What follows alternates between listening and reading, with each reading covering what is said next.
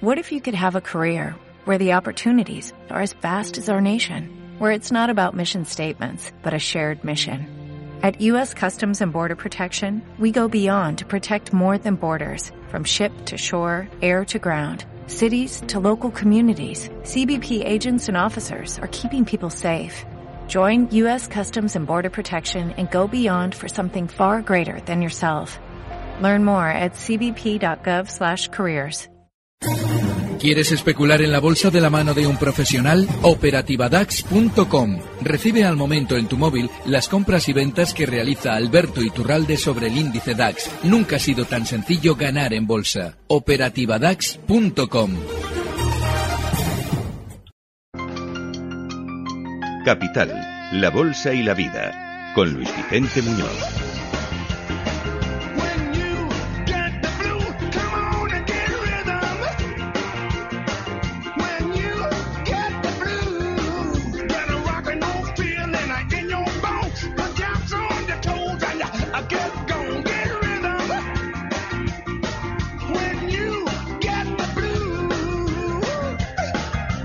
Abrimos ya nuestro consultorio de bolsa del viernes, el más esperado seguramente de toda la semana, con Alberto Iturralde, analista independiente y responsable de díasdebolsa.com.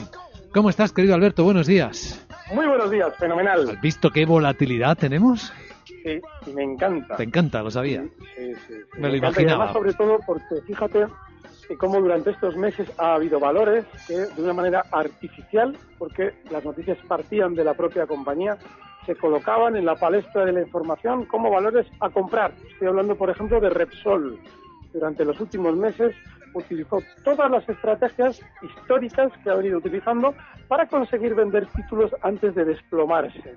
La de descubrir nuevos pozos de petróleo, la de eh, generar un plan de retribución a los empleados mediante acciones, la de subir el dividendo.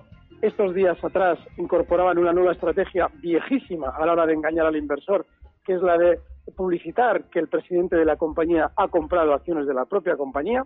Y fíjate, Luis Vicente, cómo desde julio ya ha recortado un 18% con tan buena información. Y ayer y antes de ayer le daban entre las dos sesiones un 6,50% de caída. Para los que aprovechamos este tipo de trampas en el lado corto, es una auténtica maravilla. Dicho esto, yendo al mercado en general, hay que tener cuidado ya con un aspecto, los que somos bajistas, por lo menos bajistas ahora en el mercado. Y es que los índices, sobre todo el DAX Cetra, está llegando a un punto clave. Y es muy importante este, este punto en el DAX Cetra, porque probablemente si efectivamente sirve de soporte, podríamos ver un cierto rebote durante las próximas sesiones. Si alguien abre un gráfico del DAX y mira qué sucedía allá por diciembre del 16, verá que justo en la zona que estamos alcanzando durante estas sesiones, la zona 10.700, el DAX Cetra comenzaba su último tirón alcista. Estoy hablando de que, además, esos días había con hueco al alza, un hueco que todavía no se había cerrado hasta justo ayer, y esa subida, esa apertura con hueco al alza, supuso una subida desde el nivel 10.760 hasta los máximos históricos en 13.606. Ese punto de hueco, ese punto de escape al alza es clave porque cuando los valores o los índices en este caso vuelven a la baja hasta ese punto de ruptura, normalmente durante unos días se, va generando ahí un soporte importante. Con lo cual, ojo, eh, la importancia de recordar, como hemos hecho durante estas últimas semanas, lo de los cortos en Repsol y lo de tener cuidado con Telefónica, porque nos presentaba un plan estratégico, ya han visto durante estos días el recorte que ha tenido Telefónica, es muy importante aprovecharlo a priori, porque en muchas ocasiones no hay un giro claro, como el caso de Telefónica. Yo, desde luego, ahí no habría entrado corto. Pero en Repsol, que ayer me decían, bueno, ¿pero dónde ha estado aquí el giro? Bueno, el giro estaba clarísimo en el momento en el que marcaba zonas de resistencia, el valor no podía con ellas. Y tú solamente tienes que buscar el giro cuando es un fin de tendencia, aunque sea una tendencia intermedia, aunque no sea una tendencia absoluta como sí lo era el caso de Repsol. En el último rebote, hasta zonas de 16-20, ahí comentábamos que era resistencia y era un punto de vuelta entrada en cortos. Bueno, pues ahora quien ya no haya aprovechado el lado corto, que tenga mucho cuidado porque estaríamos, eh, podríamos estar muy cerca o a puertas de un más que probable rebote. Hmm.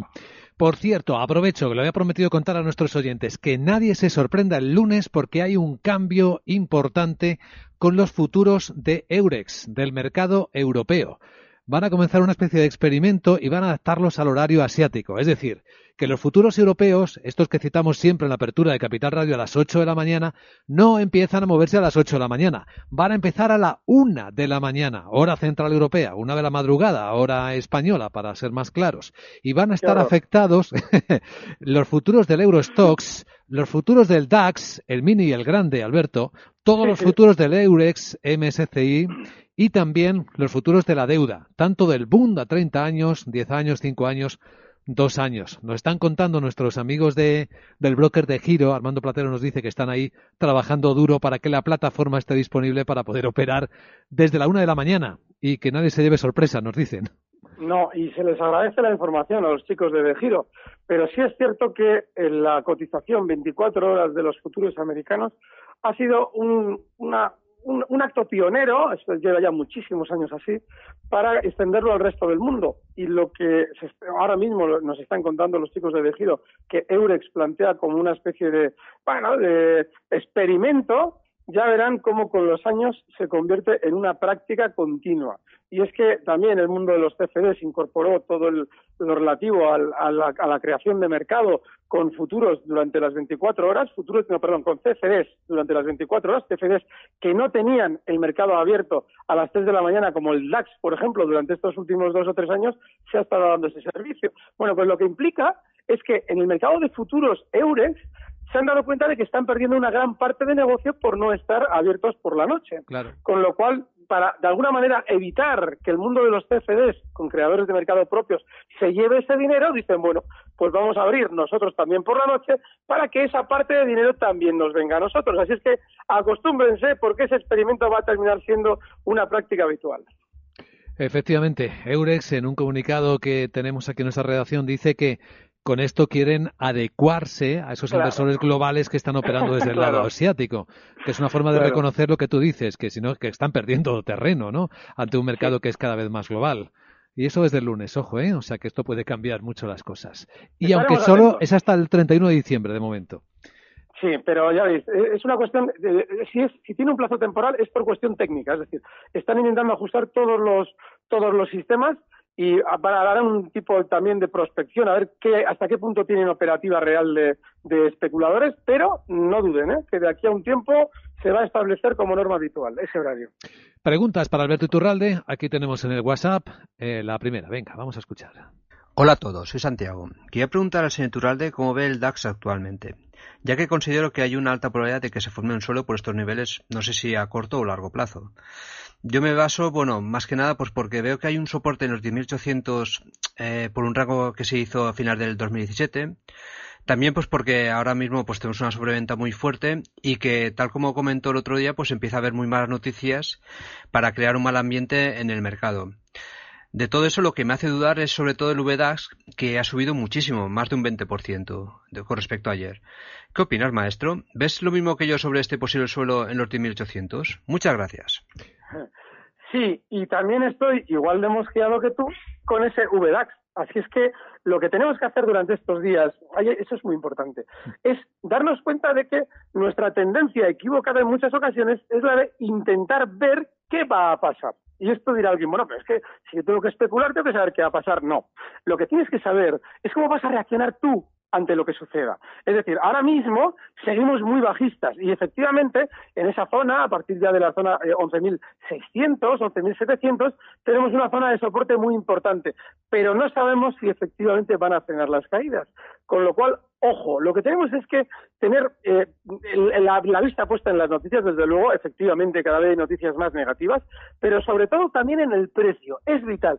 Si llega a zonas de 10.600 y vemos que sucede algo especial, por ejemplo, hace, eh, hace unos días, el lunes eh, pasado, nos encontrábamos con que el mercado mundial abría con un hueco al alza y nos contaban que Donald Trump iba de alguna manera a suavizar toda su política de aranceles. Es decir, que el sistema financiero, ante unas declaraciones, las que fueran, en tono más o menos conciliador, lo que hizo es decir, vale, voy a intentar yo aprovechar esto de Trump para vender a todo el mercado títulos con la mayor cantidad posible. ¿Qué pasa? Que lo abren ya con hueco al alza, te cuentan la noticia positiva para que tú compres y acto seguido el mercado cae, pero como un puñal. No hemos dejado de caer desde el lunes. Bueno, pues ese dato todavía indica que no podemos hacer un suelo eh, importante porque se necesita el ejercicio contrario, es decir, que durante un tiempo nos estén de algún modo metiendo el susto en el cuerpo y que el mercado no termine de caer, cosa que por ahora desde luego no está siendo así, el mercado está cayendo, con lo cual hay que interpretarlo pero todavía queda bastante y no podemos anticiparlo. Tenemos que estar preparados para reaccionar, pero nunca anticiparlo. A ver, por correo, que escribió de madrugada, como ahora van a ser los futuros. Gonzalo, eh, me gustaría preguntar, Alberto, por Commerzbank, del mercado alemán. Desde 2012 ha hecho un lateral entre los 13,90 y los 8 euros. Al haber roto los 8, ve Alberto el valor en los 2 euros y luego pregunta por cortos en Tubacex y en FAES si rompe soporte. Bueno, el caso de Commerzbank, vamos a ver. Eh, ha roto a la baja ese lateral eh, del que nos hablaba nuestro oyente y probablemente lo que va a hacer es, eh, además es un lateral muy, muy sencillo de interpretar, es duplicarlo a la baja. Duplicarlo por la parte más reducida del lateral, es decir, que le va a llevar muy probablemente hasta zonas de 6,60. pero hay que, vuelvo a lo mismo, vamos a ver. ¿Qué hacemos pendientes de un valor tan sumamente bajista? Si dice nuestro bueno, para aprovechar el lado corto, bien, pero tú ya parte del movimiento, por no decirte que el 80% del movimiento ya se ha realizado.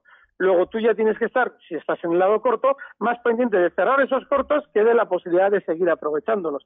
De manera que, bueno, eh, está en 6,93, continuará muy probablemente cayendo hasta 6,66, pero durante estas sesiones lo normal es que ya empiece a dificultarse la especulación con el valor, es decir, que ya no lo veas tan limpio a la baja como ha sucedido en las sesiones anteriores.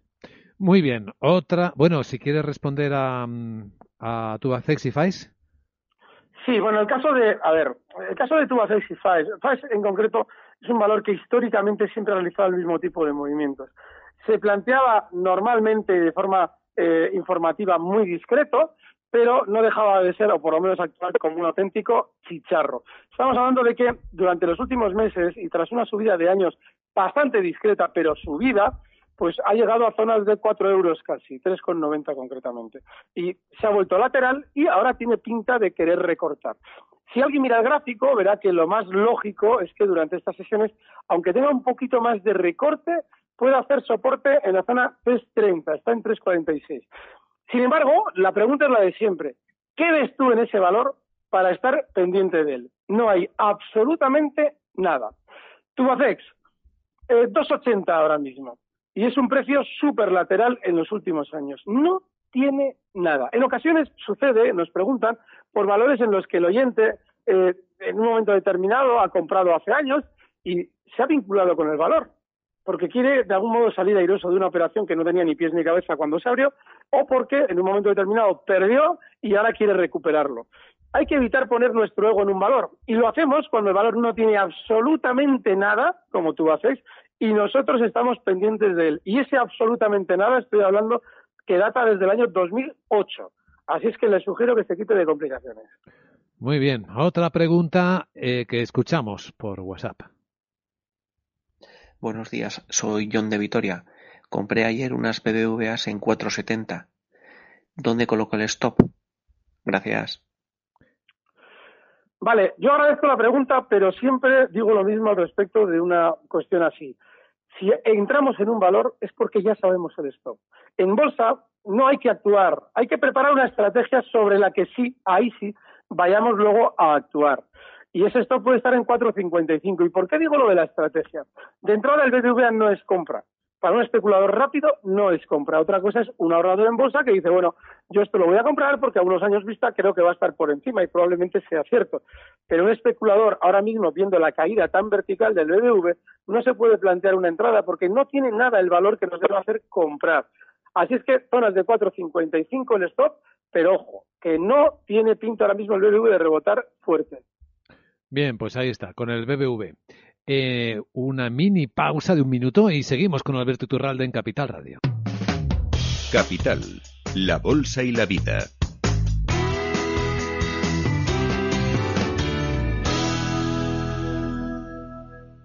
Cuando Trump fue elegido presidente. I love this Las opiniones más dispares se enfrentaron. Cuando las acciones de Facebook se desplomaron tras el escándalo de Cambridge Analytica. El sector pareció tambalearse. Los mercados nunca se mueven de forma aislada y hay momentos en los que hay que tomar posiciones. Cuando lo importante es elegir, elija CMC Markets, su mejor opción. El 78% de las cuentas de inversores minoristas pierden dinero en la comercialización con CFDs con este proveedor. Debe considerar si comprende el funcionamiento de los CFDs y si puede permitirse asumir un riesgo elevado de perder dinero. Desde que llegamos a España hace 25 años, en Invesco nos hemos centrado en intentar ofrecerle las mejores oportunidades para invertir, gestión activa o pasiva, productos de renta variable, renta fija, mixtos, materias primas o inversiones alternativas, una oferta global que le permita alcanzar sus objetivos financieros. Más información en invesco.es. Capital, la Bolsa y la Vida, con Luis Vicente Muñoz.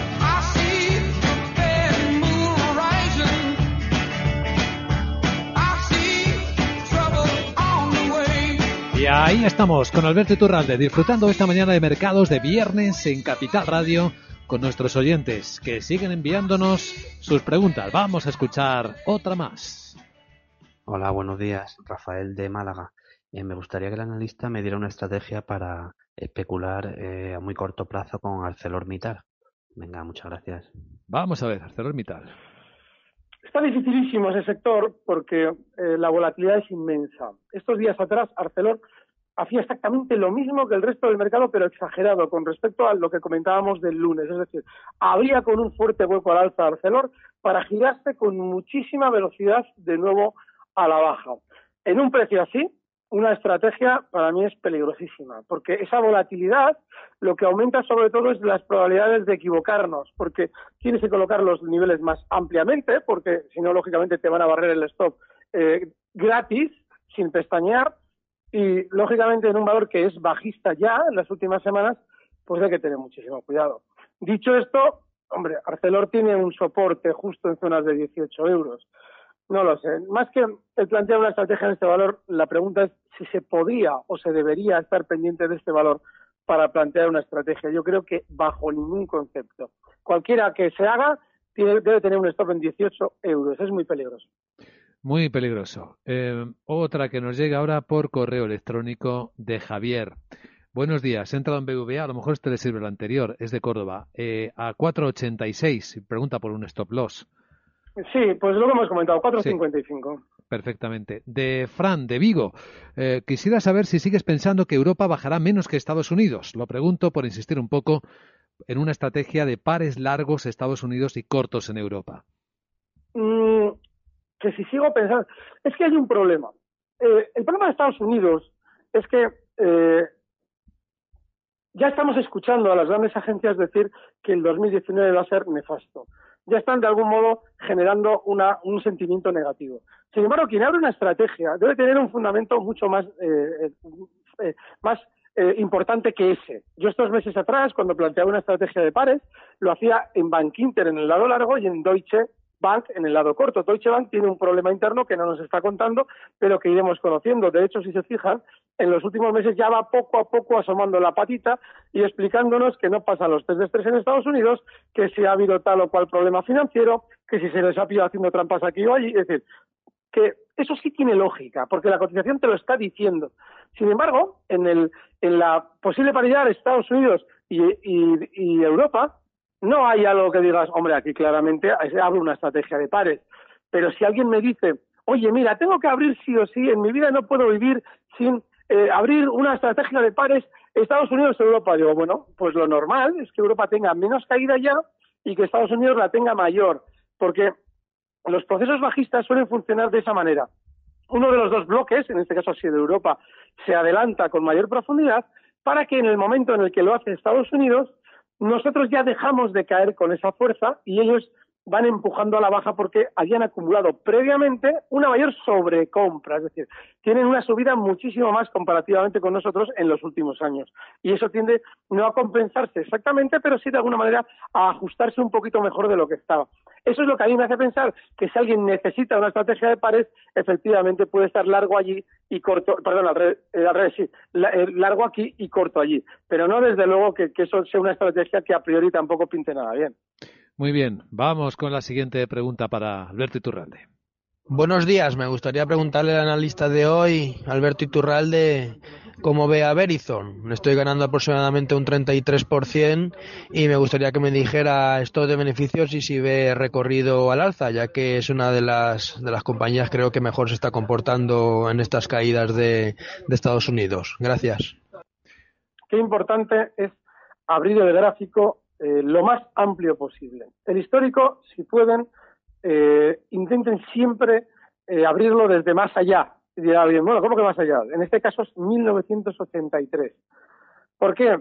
Porque efectivamente, nuestro oyente tiene razón, es un valor que está funcionando muy bien, ha sido una subida bastante fuerte durante los últimos meses, pero en el año 1999 Verizon frenaba su inmensa tendencia alcista iniciada en el año 83 16 años alcista, justo en el nivel en el que lo ha hecho durante estos días. Es decir, que ha vuelto ahora mismo a una resistencia técnica importantísima. Con lo cual, yo personalmente no estaría ya largo bajo ningún concepto en Verizon.